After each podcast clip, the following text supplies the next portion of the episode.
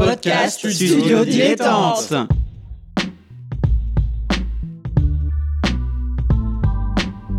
Donc ce que vous proposez comme d'habitude, c'est de la poudre de perlimpin. La République, c'est moi Et je ne me laisserai jamais entraîner par un opportuniste dans cette voie-là. Allez, rangez vos mines boudeuses Rangez vos discours de rageux Restons polis, le podcast qui explique calmement la politique. Bonjour à toutes et à tous et bienvenue dans Restons Polis, le podcast qui vous explique sans prise de tête sur Apple Podcast, Spotify, Podcast Addict et globalement toutes les applications de podcast. Euh, euh, et puis bah on va expliquer la politique avec mon camarade Nemo. Je suis désolé, je suis pas très réveillé euh, ce lundi. Salut Adrien, je vais pas te demander comment ça va, je pense que les, les auditrices et les auditeurs auront compris que tu es clacasse, que tu es éclaté au sol. Alors oui, exceptionnellement, on enregistre ce podcast le lundi soir, sachant que c'est un podcast pour le lundi, c'est un peu dur pour moi. Alors la prochaine fois, tu diras juste dans votre application de podcast préférée. Voi- mais ouais. T'as vu? Moi, je te donne des petits tips pour faire du podcast. N'hésite pas à demander. Eh ben, heure- heureusement que tu es là parce que euh, on commence avec un, un son, euh, un son fat, un son. Ah ouais. C'est c'est du gros son. Rond comme un ballon et plus jaune qu'un citron, c'est du Pac-Man. Gentil petit bonhomme poursuivi par les fantômes, c'est Pac-Man. Pac-Man. Il court, il roule, il est malin. C'est une petite boule qui n'a peur de rien. Rond comme un soleil, il fait des le C'était. Pac-Man. Bah oui, parce parce, que parce qu'aujourd'hui, on, parce qu'aujourd'hui on parle de quoi, Nemo? Eh bien, on va parler de la politique agricole commune, la PAC, euh, plus très souvent résumée comme ça. Et estimez-vous heureux, vous avez échappé à Tupac. Voilà. Voilà. Si notre camarade JB de d'À gauche toute nous avait pas dit prenez Pac-Man, vous étiez parti pour du Tupac. Sachez-le. qu'on qu'on remercie et qu'on retrouve dans le podcast à gauche toute. Donc la PAC, la politique agricole commune, à l'origine fondée sur des mesures de contrôle des prix euh, et de subventions pour moderniser et développer l'agriculture. Euh, c'est une vieille histoire. Ouais, petite précision déjà, il faut dire c'est une politique européenne, c'est-à-dire c'est pas quelque chose de français. La politique agricole commune, le C de commune, il vient parce qu'elle est commun à l'Union européenne. Et donc pour situer vraiment d'où ça vient, euh, parce que la PAC, il y a l'histoire courte qu'on va probablement vous raconter durant cette émission et l'histoire longue. Et croyez-le ou non, Adrien et moi on était d'accord, mais la page Wikipédia de la PAC, c'est une série Netflix. Là, on vous en fait le résumé, la, bande-annonce, mais si vous êtes intéressé, foncez sur la page Wikipédia.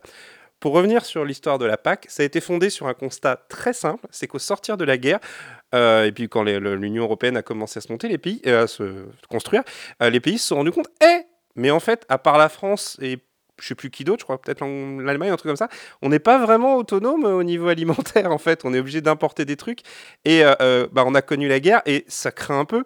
Et aujourd'hui, vous pouvez vous dire, bah non, mais rappelez-vous du début de la crise sanitaire quand on se demandait s'il allait y avoir de la bouffe dans les supermarchés.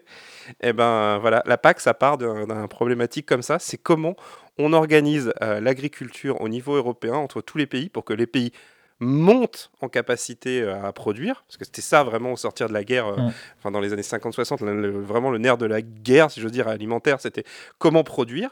Et, euh, et aussi, ben, euh, il y a ce qu'ils appellent le deuxième pilier, c'est-à-dire c'était le développement ben, de la ruralité. C'est-à-dire que même déjà à l'époque, on se posait la question du poids des villes par rapport aux campagnes. Donc, d'une question qui, par- qui est très simple à comprendre, eh ben, ça a inauguré des dizaines d'années de politique européenne et c'est fascinant. Et, et dé- déjà, rien que sa création, hein, puisqu'en fait, les grandes lignes sont euh, tracées dans le traité de Rome euh, en, en 57, mais euh, la PAC ne prend vraiment, comment dire, vraiment, n'est vraiment tangible qu'à partir de, de 1962. Et comme tu l'as dit, alors, que, enfin, alors que le traité de Rome, il institue la libre circulation des marchandises, eh ben, il faut donner une libre chance à tous et en même temps nourrir le- l'Europe. Donc, euh, il y, a, la possibilité de monter une grande stratégie euh, agricole pour nourrir euh, le- l'Europe. Il y a aussi bah, tout simplement le- le- la, possibilité de le faire, puisque bah, c'est quelque chose d'a- d'assez facile, puisque c'est en termes économiques, c'est assez, c'est des gros indicateurs comme le prix du blé par exemple.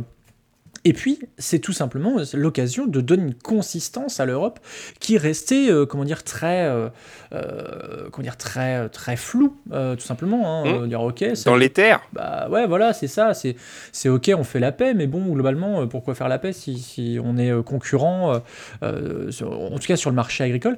Et pour vous donner un, un ordre d'idée, c'est quand même 35% du budget européen, donc c'est assez énorme, et c'est même jusqu'à 45%, et c'est oui, en baisse, et c'est quand même 45% si on compte le développement rural. Donc c'est un énorme budget. Euh, euh, et, comment ça se traduit concrètement, euh, Nemo, cette, Alors, cette politique agricole commune? Il y a plein de mécanismes différents. Ce qui est important à comprendre, c'est que ça se traduit directement différemment selon les époques.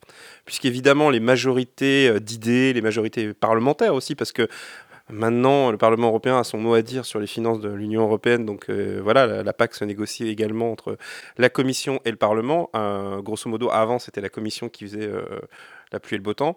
Euh, là, maintenant, le Parlement a son mot à dire. Mais concrètement, comment ça se traduit? Eh bien, ce sont des aides euh, aux agriculteurs. Alors, à une époque, il y avait ce qu'ils appelaient les prix garantis, c'est-à-dire que, par exemple, bah, vous aviez des prix fixés au niveau de l'Union européenne qui étaient des prix d'achat garantis. Alors, ça, c'est quasiment obsolète. Maintenant, il n'y en a quasiment plus. Euh, maintenant, il y a des aides. Alors, ce qu'ils appellent, il y a des compensations pour bah, permettre justement à l'agriculture de vivre. Mais il y a également des compensations si les personnes font des exportations. Ils appellent ça des restitution. Alors en réalité, c'est quand vous vendez votre marchandise à l'extérieur de l'Union européenne à un prix moins cher que le prix euh, moyen européen, euh, les agriculteurs l'Europe compensent le, manque à gagner en quelque sorte. Et euh, ça, c'est le premier pilier, donc l'agriculture. Et le deuxième pilier, donc c'était la politique de ruralité. Bon, bah, c'est toutes des mesures environnementales. Euh, bah, maintenant, c'est des mesures environnementales. Bah, à l'époque, c'était voilà, la défense de la ruralité. Mais le deuxième pilier a toujours été plus faible que le premier, parce que le cœur de la politique agricole commune, c'était produire, produire et produire. Et c'est d'ailleurs ce qui, qui rend le clash en fait au bout d'un moment entre les différentes formations politiques, c'est parce que bien entendu, non seulement il y a la montée euh, des enjeux écologiques qui deviennent de plus en plus importants, euh, mais il y a également euh, ben, le traditionnel opposition entre ben, les différentes visions de comment doivent se faire des aides, des aides européennes. À noter qu'une conséquence concrète, et j'en viens peut-être au côté plus négatif de la PAC, c'est que le versement euh, des, aides euh, fait l'objet d'une véritable guerre économique et politique entre les États. Et la France est aux premières lignes parce qu'on est les premiers bénéficiaires euh, de la PAC. Mais c'est également une politique de gros chèques. C'est-à-dire que comme à un moment donné, ils versaient en fonction de la taille de l'exploitation, eh bien, les personnes qui touchaient le plus d'argent de la PAC, c'était déjà des grands propriétaires. Donc, c'est-à-dire en Angleterre, je crois que c'était le prince Charles, enfin la famille, la famille mmh. royale, mmh, qui mmh. touchait des aides. Enfin, donc voilà, il y a il y a vraiment des tas d'aspects positifs et des aspects aussi négatifs à la PAC parce que eh ben, c'est une guerre interne en quelque sorte. Mais, et c'est également une guerre vis-à-vis de l'extérieur. Il faut savoir que la PAC a été réformée notamment parce que l'OMC, l'Organisation mondiale du commerce, et euh, des grands pays comme les États-Unis euh, notamment, voyaient d'un très mauvais œil une politique de protection au niveau de l'Union européenne, parce que qui dit politique agricole commune dit également protection envers l'extérieur, c'est-à-dire on se protégeait en infligeant des prix, etc. On était à total euh, rebours, sans un mauvais jeu de mots, euh, d'un ultralibéralisme qui gagne du terrain aujourd'hui dans la façon dont est envisagée la PAC. Et comme tu l'as dit, ça, ça, bénéficie au plus gros. Et, en France, euh, je regardais ça, en 2019, c'est quasiment 7 milliards d'euros euh, d'aide, de, directe ou indirecte, euh, qui sont versées à, la France, euh, et, on, et, on, est devant l'Allemagne et, l'Espagne. C'est assez fou. Il y a une disparité. Alors, tu l'as dit, effectivement, les, gros gagnent, enfin, touchent beaucoup en, aide, et, aussi une disparité entre secteurs, puisque on voit le, du secteur du blé, du lait, de la viande qui reçoit des aides et pas d'autres comme la viticulture par exemple. Mmh. Et pourtant, Dieu sait qu'en France, oui. viticulture, on est quand même pas mal. Oui, oui. Euh, et, donc et puis même des, même des, des questions de, de, mesures, j'ai, découvert ça, j'étais loin de ces, ces sujets-là, euh, puisque selon euh, qu'on a une aide à l'hectare ou une aide à la tête du bétail, on a plus ou moins de, d'aide. c'est, vrai que c'est, assez hallucinant quand on voit ça, ces masses d'argent qui, qui, qui circulent et à côté, euh, le monde agricole qui a l'air en souffrance totale. Bah oui, parce que alors on, pour, après, c'est un peu comme un vaccin en fait. Le vaccin, on le, on le voit pas son effet parce que justement, il se passe rien si jamais il marche. Et la politique agricole commune, on pourrait se dire que c'est un peu ça l'idée. C'est-à-dire que on verrait qu'elle est pas là si jamais il y avait beaucoup plus de gens qui mourraient de- d'absence de, de, de son absence. Et surtout en France, mais ce qui est vraiment incroyable, c'est que on en parle, on en parle quand même un peu de la politique agricole commune, mais on en parle mais vraiment très peu par rapport à la quantité qu'on touche et surtout à l'importance qu'a cette politique au niveau européen. Et il faut savoir que quand je dis qu'il y a des guerres, c'est que bah, la désavantage de faire une politique agricole commune, c'est qu'il faut tous se mettre d'accord. Et c'est comme dans une famille, il y a des cadavres dans le placard dont beaucoup de gens évitent de parler, ou quand ça ressort, ça se passe pas très très bien, où il commence à y avoir des embrouilles. Il faut savoir par exemple que la PAC, avec la- avec l'émergence de l'écologie politique, l'arrivée de députés écologistes notamment, euh, va avoir de plus en plus de conditions environnementales pour toucher les aides. Le problème, c'est que qui contrôle l'application de ces normes environnementales? Eh bien, pour une large part, eh ben, c'est les États eux-mêmes. Et la France s'est déjà fait rappeler plusieurs fois à l'ordre sur le fait que les chiffres fournis par la France sont, sont remis en question parce que certains disent qu'ils sont arrondis, qu'ils sont arrangés, etc. Parce que la France veut aider son agriculture. Et même si alors je vais être assez cynique, mais même si l'électorat paysan et agricole, c'est quand même pas grand-chose euh, en termes de nombre, hein, purement en termes de nombre, eh ben, l'agriculture en France, ça a une valeur, ça a une puissance et une valeur symbolique incroyable. Et je, je reviens repenser à mars 2020 et euh, à des moments donnés où on s'est dit non, il faut absolument que l'agriculture continue de tourner en France, où on avait le ministre euh, Bruno Le Maire qui venait dire non, non, nous ne manquerons pas de nourriture euh, dans les supermarchés, mais en France, ça, c'est essentiel, c'est vraiment l'essentiel de, la politique. hein. La nourriture, le prix de la nourriture, je ne vais pas vous refaire 1789 et le prix du pain, mais, mais voilà. Et donc cette politique agricole commune, eh ben, c'est une bataille d'année en année, elle, se réforme, elle change d'année en année, il y a des consultations, etc. Et euh, bah, c'est une bataille qui est, euh, qui est, euh, qui est jamais finie. Quoi.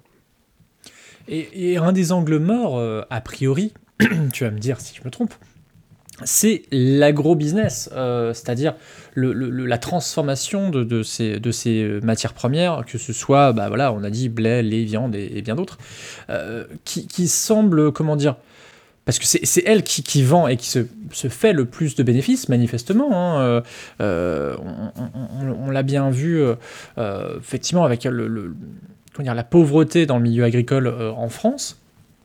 Et, pourtant, c'est eux ouais, qui vont négocier des prix toujours plus bas au, monde agrico- agricole. Ouais. Mais c'est- d'une extraordinaire complexité de toute façon à ce niveau-là. On, on- y a il suffit de prendre un sujet qui a l'air tout bête, mais il y a des produits qui sont interdits, notamment, enfin peut-être pas interdits, mais qui sont compliqués, ouais, qui sont très fortement taxés à l'import en, Europe. Euh, et si je dis pas de bêtises, il y a notamment des trucs de sucre, notamment des sirops de sucre, etc., qui étaient très compliqués à faire venir parce que ça concurrençait les betteraves d'un autre pays, etc. Une fois que tu te lances là-dedans, tu te rends compte, c'est ah oui, pour des légumes, euh, c'est pas simplement trois patates que tu fais pousser dans un coin, c'est une économie et une consiste, enfin c'est une, une alimentation en alimentaire justement euh, de millions de personnes. C'est la survie euh, d'entreprises, euh, d'indépendants, etc. et d'ouvriers agricoles, etc. C'est euh, c'est sans fin la PAC. C'est vraiment les, les- les personnes qui doivent mettre en place ça, les commissaires européens et maintenant du coup le Parlement européen.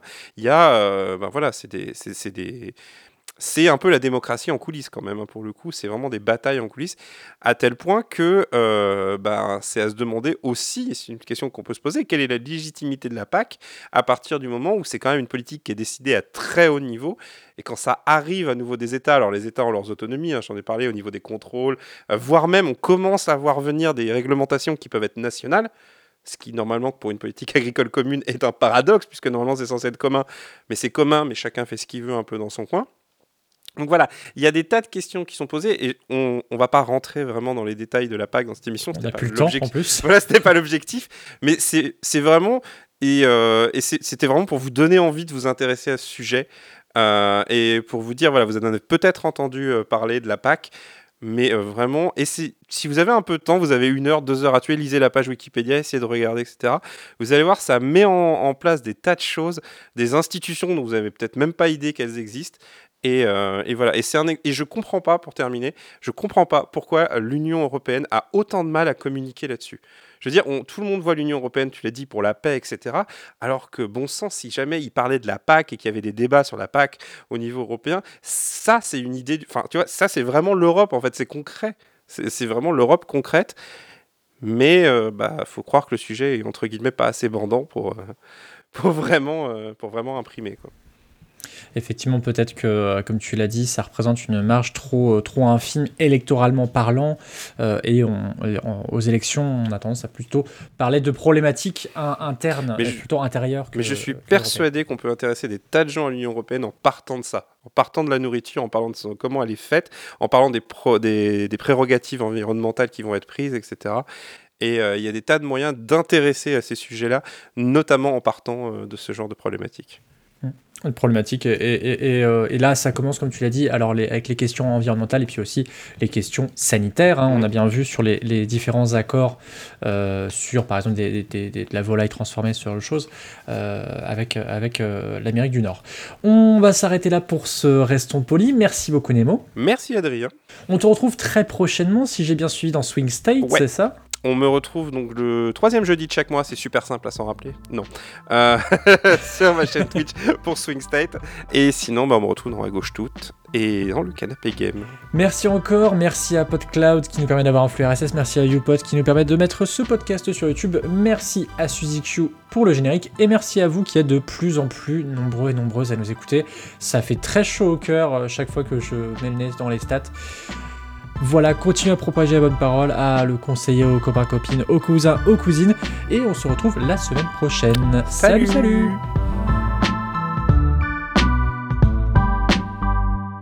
Pour soutenir ce podcast et l'association qui le porte, rendez-vous sur tipeee.com slash studio-dilettante.